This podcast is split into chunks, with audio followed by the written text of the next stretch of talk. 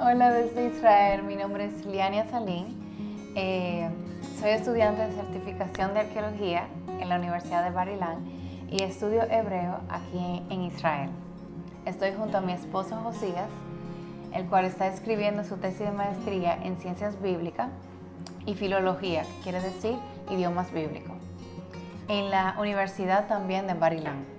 Enseña hebreo bíblico en el Instituto Bíblico de Israel y trabaja como socio de investigación en Philos Projects Latino. Este es un podcast que estaremos haciendo como familia.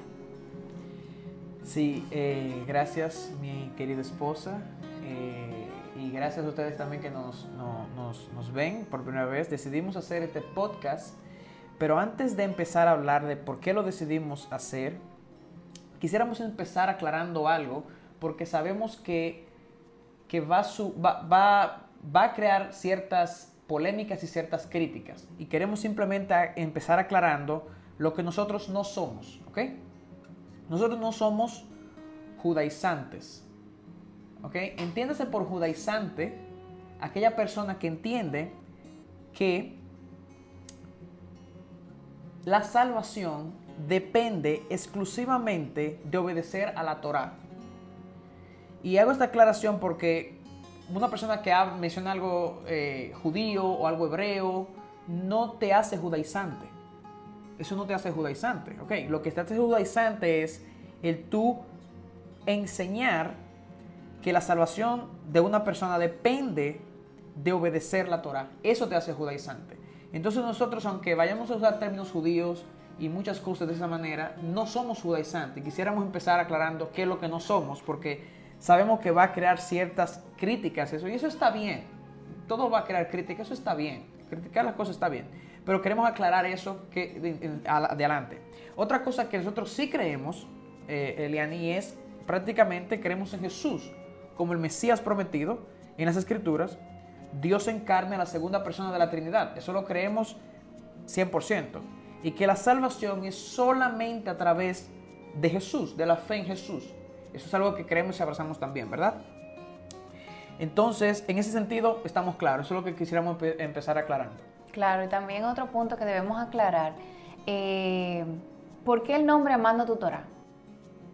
Correcto. Ese, eh, eh, también tenemos que aclarar eso también. ¿Por qué el nombre Amando tu Torah? Ok. Lo primero es que si van a sus Biblias, eso surgió en el Salmo 119, versículo 97 y voy a leer de la Nueva Biblia de las Américas. ¿Ok? David dice, cuánto amo tu ley. Todo el día es ella mi meditación.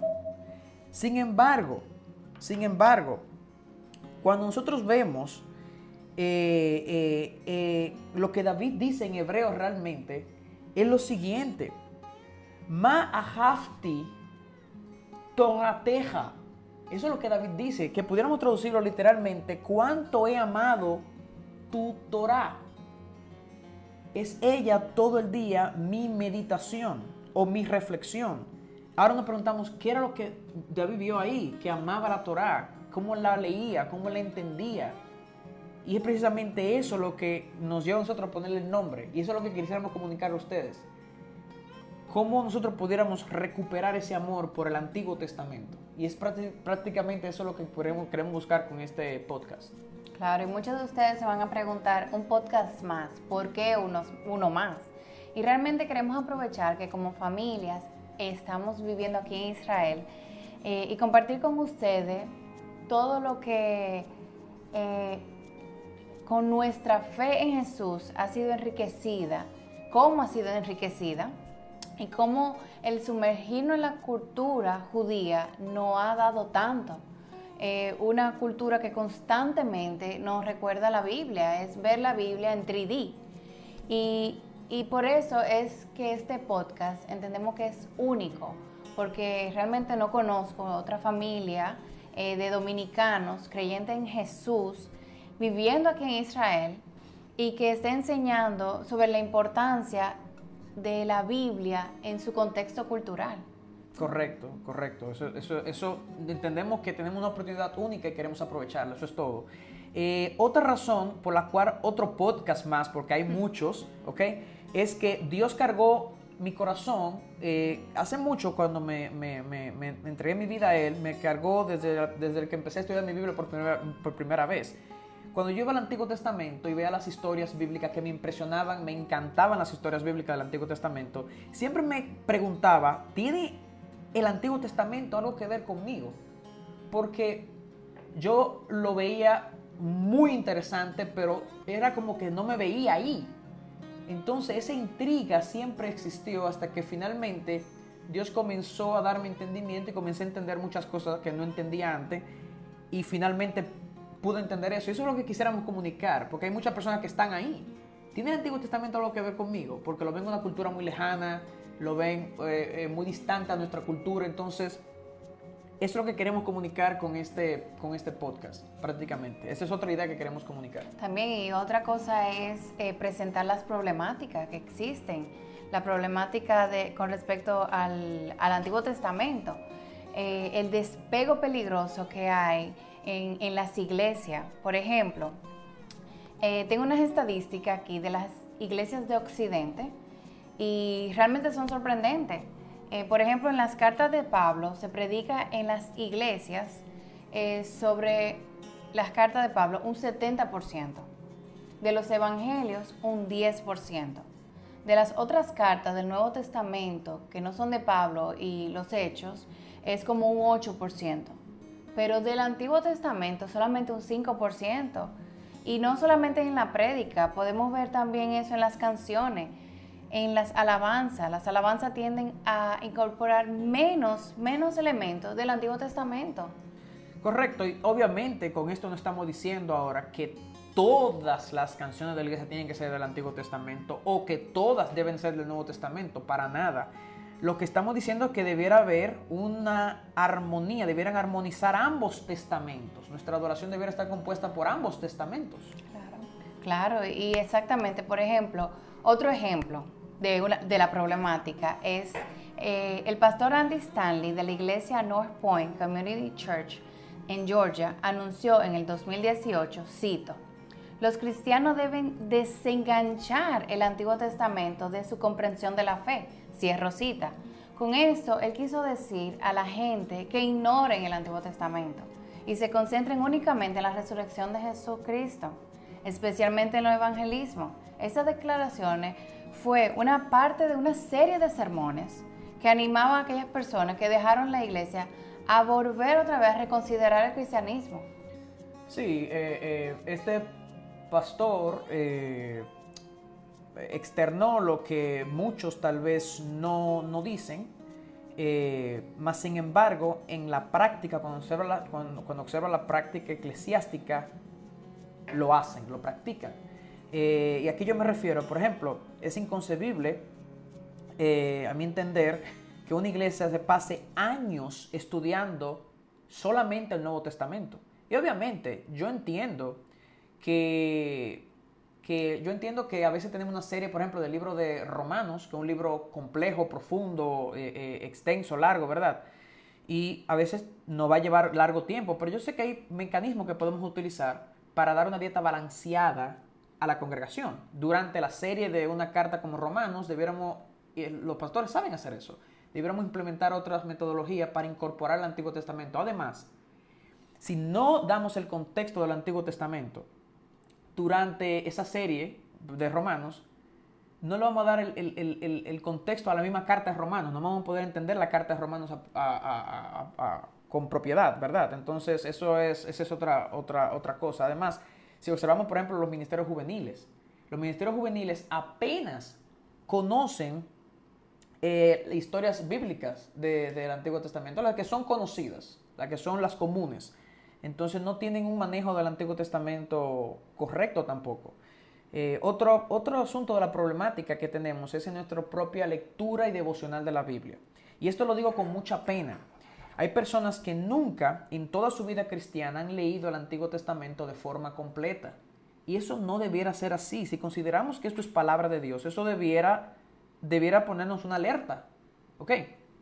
Y obviamente existen posibles razones por la cual hacen eso. Yo entiendo que existen posibles razones. Una posible razón pudiera ser eh, no lo ven relevante, eh, pudiera ser una razón. Otra razón pudiera ser no lo entienden. Eh, y otra razón pudiera ser, aunque esta es mucho más alarmante, que no lo consideren incluso palabra de Dios. Y yo conozco personas que hay ciertas porciones del Antiguo Testamento que no lo consideran siquiera inspiradas, lo cual sería un problema. ¿Ok? Porque esto es el 80% de tu Biblia es el Antiguo Testamento. El 80% de tu Biblia. Entonces, eh, y otra cosa, Lian, esto, esto es un poco jocoso, pero es penoso también porque nos no, dice de una realidad que estamos viviendo. Con lo que hacemos en enero, al principio de cada año. Nuestro plan de enero, Nuestro plan de enero ¿verdad? Vamos a leer la Biblia un año, dicen muchas personas. Pero sin embargo, mm, sin embargo, mira, miren cómo leen la Biblia. O sea, leen de Génesis hasta Éxodo 24 y tú te preguntarás por qué hasta Éxodo 24. Bueno, lo que pasa es que en Éxodo 24 empieza toda la mueblería del templo, del tabernáculo y tú dirás, ah, eso no es edificante para mí. Entonces vuelan eso, ¿verdad? Y luego vuelan y saltan a Números capítulo 9 de, y de, Números capítulo 9 hasta Deuteronomio. Y tú dirás, ¿y por qué Números capítulo 9? Bueno, lo que pasa es que los primeros ocho capítulos de Números es pura genealogía. Y dirán ellos, eso tampoco me edifica. ¿En qué me edifica la genealogía? Pero hermanos, nosotros no somos, nosotros no somos el centro. No todo depende de nuestra edificación. Eso, eso me, me, pone a mí como un egocéntrico, que yo solamente piense en mí. Yo voy a la palabra de Dios a encontrarme con mi Dios, a aprender de mi Dios, a conocer a mi Dios. Y eso debiera llenarnos, eso, eso nos transforma. En ese ejercicio de conocer a mi Dios, yo soy transformado. No todo depende de mi edificación, mi edificación, mi edificación. Eso es un poco egocéntrico. Entonces, es precisamente eso, esas cosas las que queremos contestar aquí. Y esas personas que hacen ese tipo de lectura así, luego vuelan todos los profetas, porque tanto juicio, Liani, ¿por qué tanto juicio en los profetas? Dicen ellos, ¿verdad? Entonces, eh, y obviamente saltan rápidamente al Nuevo Testamento, y ya esa fue su lectura de un año de la Biblia. Y hermanos, no puede ser así, ¿verdad? Entonces este podcast lo que queremos hacer es precisamente llevar a ustedes, tratar de, romper ese puente y que puedan otra vez volver a amar el Antiguo Testamento y disfrutar del Antiguo Testamento. Entonces eso es. Claro, y otro malentendido también son los versos del Nuevo Testamento que usan erróneamente para afirmar que el el Antiguo Testamento está totalmente absoluto, eh, obsoleto, perdón, y que la Torah es mala, que no, no es correcta. Por ejemplo, uno de, muchos de ellos son Gálatas 2.16, eh, Gálatas 5.18, eh, Colosenses 2 del 16 al 23 y Hebreos 10.1. Sí, y, es así. Y vamos, vamos a, tratar un programa solamente dedicado a responder esos versículos, ¿ok? Cada uno de ellos. Cada uno de ellos. Entonces, otras eh, eh, eh, problemáticas, y la última que queremos mencionar, es el hecho de que hay postulaciones teológicas que nosotros estamos de acuerdo con ellas, ¿ok? Son postulaciones de, de verdad, teológicas de verdad, pero que han sido usadas para afirmar que el Antiguo Testamento está obsoleto o que es o que la Torah es mala. Entonces, eh, una de esas postulaciones teológicas es la salvación es solamente por medio de la fe en Jesús. Claro que sí, nosotros creemos eso. Estamos convencidos de eso.